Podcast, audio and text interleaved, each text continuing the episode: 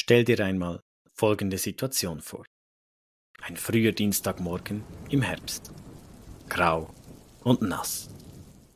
Und nachdem du dich irgendwie aus dem Bett gekämpft hast, ist dein Bus wieder einmal rappelvoll.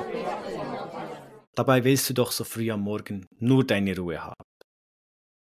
Diese Situation hilft nur eines. Kopfhörer auf, Musik an. Damit du jetzt am frühen Morgen ganz in Ruhe und ohne Kabelsalat deine Musik genießen kannst, benötigt es eine Technologie, welche aus meiner Sicht völlig unterschätzt wird. Das Bluetooth. Aber warum hörst du deine Musik genau Bluetooth? Wie funktioniert die Technologie und warum ist sie auf allen Geräten der Welt gleich? Was haben die Wikinger mit dem Ganzen zu tun? Und wo wird dich Bluetooth auch noch in Zukunft begleiten? Darum geht es in der heutigen Folge von Wissensdurst. Wissensdurst beantwortet faszinierende Fragen, die du dir wahrscheinlich selbst noch nicht gestellt hast. Ich bin Remo. Mit dabei habe ich jedes Mal ein frisches Getränk, um meinen Wissensdurst zu stillen. Prost! Beim heutigen Getränk, da gebe ich zu, dass es nur im entfernteren Sinn etwas mit Bluetooth zu tun hat. So viel sei schon mal gesagt. Es ist süß, und es gibt warm. Für einen Drink hat es einen eher ungewöhnlichen Namen. Ich bin bei der Recherche dadurch zum Beispiel auf einen sehr interessanten kongolesischen Politiker gestoßen.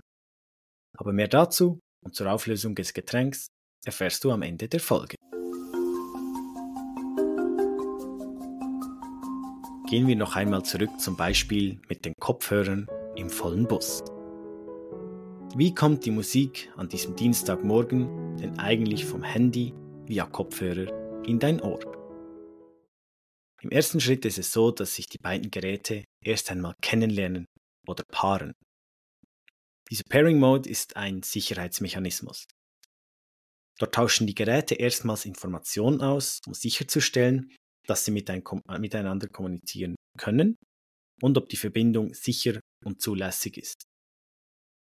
Bei unserem Beispiel wurde nun festgestellt, dass das Handy der Sender ist und der Kopfhörer die Empfängerin.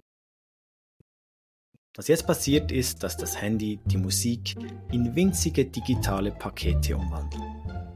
Diese Pakete werden wiederum in Radiosignale umgewandelt und über eine winzige Bluetooth-Antenne im Handy versendet.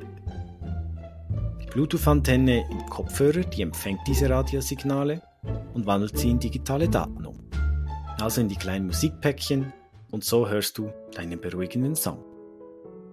Das Handy und der Kopfhörer, die stehen in ständigem Kontakt zur Übertragung von diesen digitalen Paketen. Aber sie halten auch Ausschau nach Störungen oder Unterbrechungen. Also wenn zum Beispiel ein anderes Gerät in der Nähe auch Bluetooth nutzt und starke Signale sendet, weil die Person ebenfalls Musik hören will, dann kann es kommen, dass die Bluetooth-Geräte kurzfristig gestört werden. Und um dies zu verhindern, wird dann laufend die Frequenz angepasst, damit es eben keine Störungen gibt. Et voilà. So funktioniert das Ganze. Durch die Bluetooth-Technologie können also zwei Geräte Dateien direkt miteinander übertragen, ohne dass ein Kabel dazu benötigt wäre. Aber was steckt eigentlich dahinter? Gehen wir noch etwas tiefer mit einem kurzen Exkurs in die Physik. Dort gibt es das elektromagnetische Spektrum. Das kannst du dir so vorstellen wie eine Art Palette mit verschiedenen Frequenzen. Und diese Frequenzen haben alle eine unterschiedliche Art von elektromagnetischer Strahlung. Einfach gesagt, bewegen sich all diese Strahlen in einer gewissen Wellenform. Also hoch und runter, hoch und runter. Und diese Wellen, die haben jetzt alle eine unterschiedliche Länge. Bei einer großen Wellenlänge dauert es länger, bis die nächste Welle kommt. Und bei einer kleinen Wellenlänge sind die Wellen ganz dicht beieinander. Es gibt insgesamt ganz viele Wellenlängen.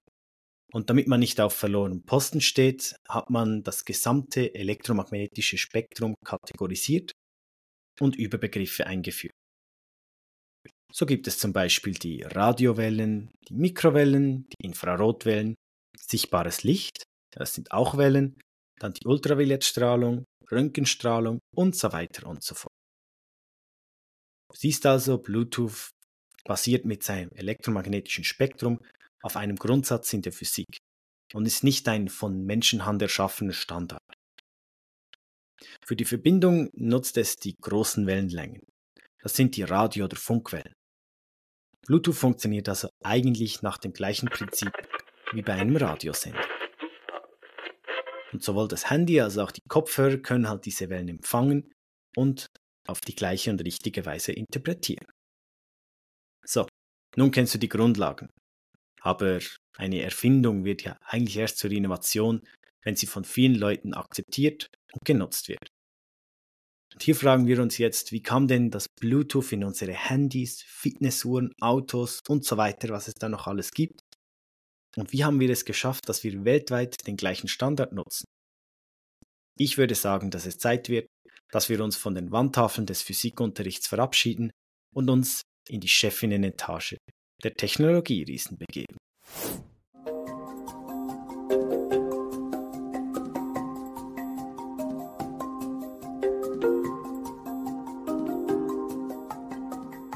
Wir springen in das Jahr 1996, und zwar nach Skandinavien. Dort haben sich damals vor nicht ganz 30 Jahren die damaligen Industrieleader Intel, Ericsson und Nokia zusammengesetzt. Sie hatten ein gemeinsames Ziel. Zwar wollten sie eine Kurzstreckenfunktechnologie standardisieren, um die Konnektivität und Zusammenarbeit zwischen verschiedenen Produkten und Branchen zu unterstützen. Also einfach gesagt, wollten sie das Kabel zwischen zwei Geräten loswerden. Wir müssen jetzt hier beachten, dass in den späten 1990er Jahren das Internet gerade erst auf dem Vormarsch war. Die meisten Haushalte hatten noch gar keinen Anschluss.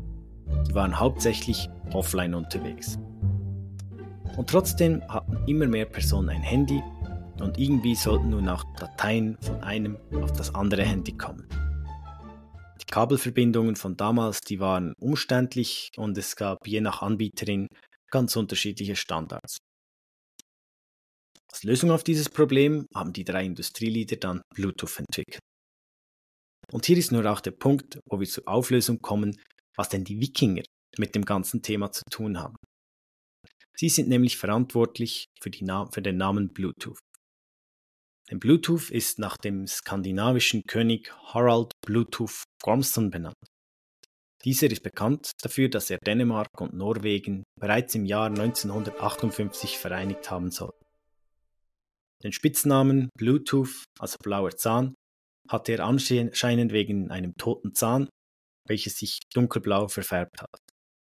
Ja, wie du dir jetzt wahrscheinlich denken kannst, gibt es hier wahrscheinlich verschiedene Versionen der Geschichte. Ich habe auch noch die Geschichte gehört, dass der Name daher kommt, dass der König sehr gerne eine schier unmängliche Menge an Blaubeeren aß. Und durch die ganzen Blaubeeren haben sich dann seine Zähne dunkelblau verfärbt. Wie es auch immer war, war es so, dass der Vertreter von Intel, Jim Kardak, vor dem Projekt gerade ein Buch über skandinavische Geschichte gelesen hat.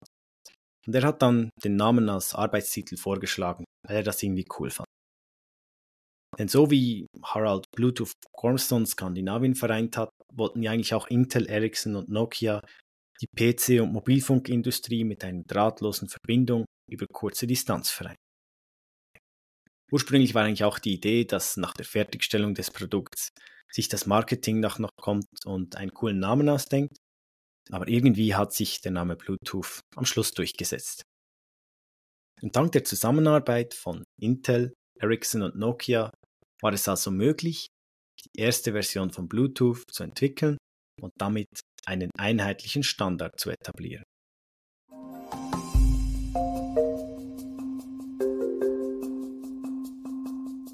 Wie hat es die Bluetooth-Technologie jetzt aber während fast 30 Jahren geschafft, sich einfach durchzusetzen?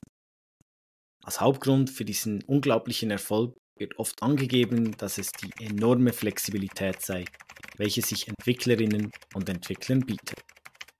Es gibt nämlich zwei Optionen. Es gibt Bluetooth Classic und Bluetooth Low Energy. Diese bieten zusammen ein vielfältiges Set an umfassenden zweckmäßigen Lösungen, um den ständigen Wachsendbedarf an drahtloser Verbindung zu decken. Dabei musst du wissen, dass Bluetooth äußerst flexibel ist. Es funktioniert nämlich nicht nur verlässlich bei der Übertragung von einem Audio, sondern zum Beispiel auch bei der Datenübertragung zwischen einem Tablet und einem medizinischen Gerät oder bei der Übertragung von Tausenden von Knoten in einer Lösung für Gebäudeautomatisierung. Und da ist auch wichtig zu verstehen, dass Bluetooth nicht einfach einmalig um 1996 erfunden wurde und fertig, sondern es wird natürlich ständig weiterentwickelt. Und hier liegt der große Schlüssel, glaube ich, darin, dass die besten Firmen der Welt wirklich zusammenarbeiten. Sie tun dies in der sogenannten Bluetooth SIG. SIG steht für Special Interest Group. Das ist also eine Interessensgemeinschaft. Die Bluetooth SIG umfasst weltweit über 30.000 Firmen. Es gibt aber auch noch einen unabhängigen Vorstand, der besteht aus den sogenannten Promoter Mitgliedsunternehmen.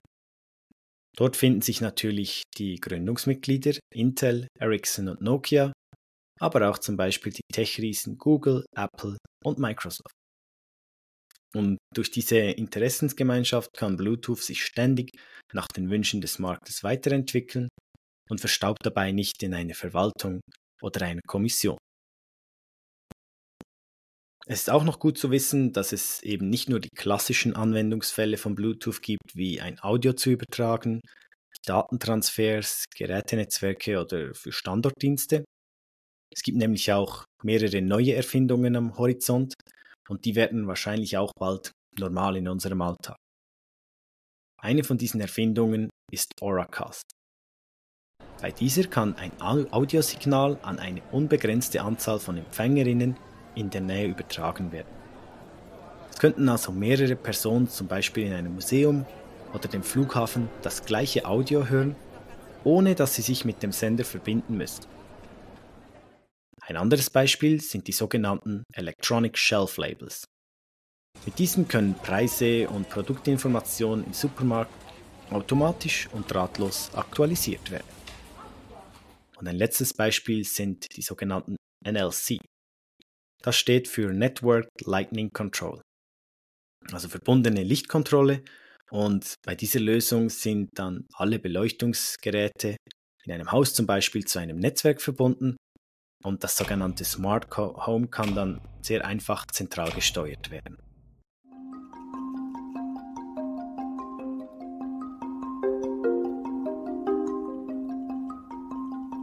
Was bedeutet das nun für unseren Alltag? Also ich muss ehrlich gestehen, dass ich die Entwicklung von Bluetooth etwas unterschätzt habe. Ich meine, für mich war Bluetooth ein Begriff, als ich in der Jugend zum ersten Mal ein Handy hatte und Bluetooth nutzte, um mit meinen Freunden Bilder auszutauschen. Aber durch das Internet und vor allem die unbegrenzte Menge an Daten auf dem Smartphone dachte ich für lange Zeit, dass wir Bluetooth eigentlich für nicht mehr so viele Dinge benötigen. Die Statistiken widersprechen mir hier aber relativ stark.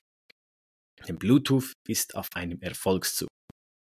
Der jährliche Gesamtversand von Bluetooth-Geräten lag im Jahr 2023 bei 5,4 Milliarden Stück. Es wird aber erwartet, jetzt halte dich fest, dass bereits in vier Jahren diese Zahl bei 7,6 Milliarden Geräten liegen soll.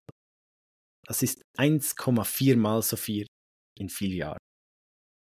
Ich war mir einfach nicht bewusst, was halt Bluetooth alles kann.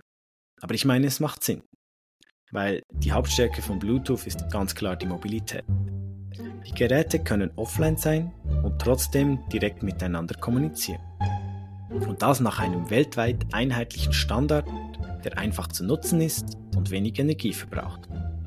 Es spielt auch gar keine Rolle, in welchem Teil der Welt man sich aufhält. Ich meine, das ist genial. Und bei Internet oder bei WLAN müssten wir jetzt die Geräte via Router miteinander verbinden und diese Verbindung muss dann auch noch schnell und stabil sein. Ich meine, natürlich hat das Internet gegenüber Bluetooth auch Vorteile. Aber wenn etwas mobil, einfach und energieschonend sein muss, dann führt kein Weg an Bluetooth vorbei. Die Funktionen AirDrop oder Nearby Share funktionieren übrigens auch mit Bluetooth. Und ich glaube, es hat da sehr viele Konsequenzen, die auf uns zukommen. Wahrscheinlich ist dann die Konsequenz nicht nur, dass die Gesichter von den Aktionärinnen von Technologiefirmen vor Freude strahlen, sondern hat auch immer mehr unsere Geräte im Alltag, weil jedes Bluetooth-fähige Gerät muss ja ständig auf Empfang sein, damit es sich potenziell mit einem anderen Gerät paaren könnte. Die Folgen von dieser Strahlung werden sich wahrscheinlich erst noch in Zukunft klar zeigen.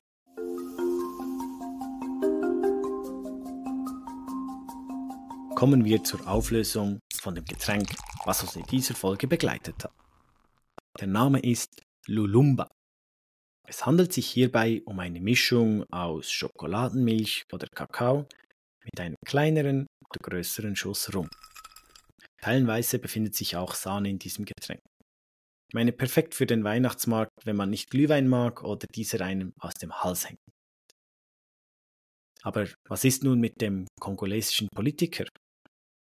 Dessen Name war nicht Patrice Lumumba, sondern Lumumba mit L. Und der war 1960 der erste Premierminister vom unabhängigen Kongo. Er hatte eine bedeutende Rolle gespielt, um das Land aus der grausamen Kolonialherrschaft von Belgien zu führen. Und das Ganze mit friedlichen Mitteln. Der Hoffnungsträger wurde aber bereits kurze Zeit später im Zuge der sogenannten Kongo-Krise abgesetzt.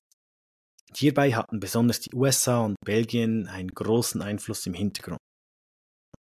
Es wird aber noch tragischer, denn später wurde Lumumba festgenommen und von einem Erschießungskommando getötet.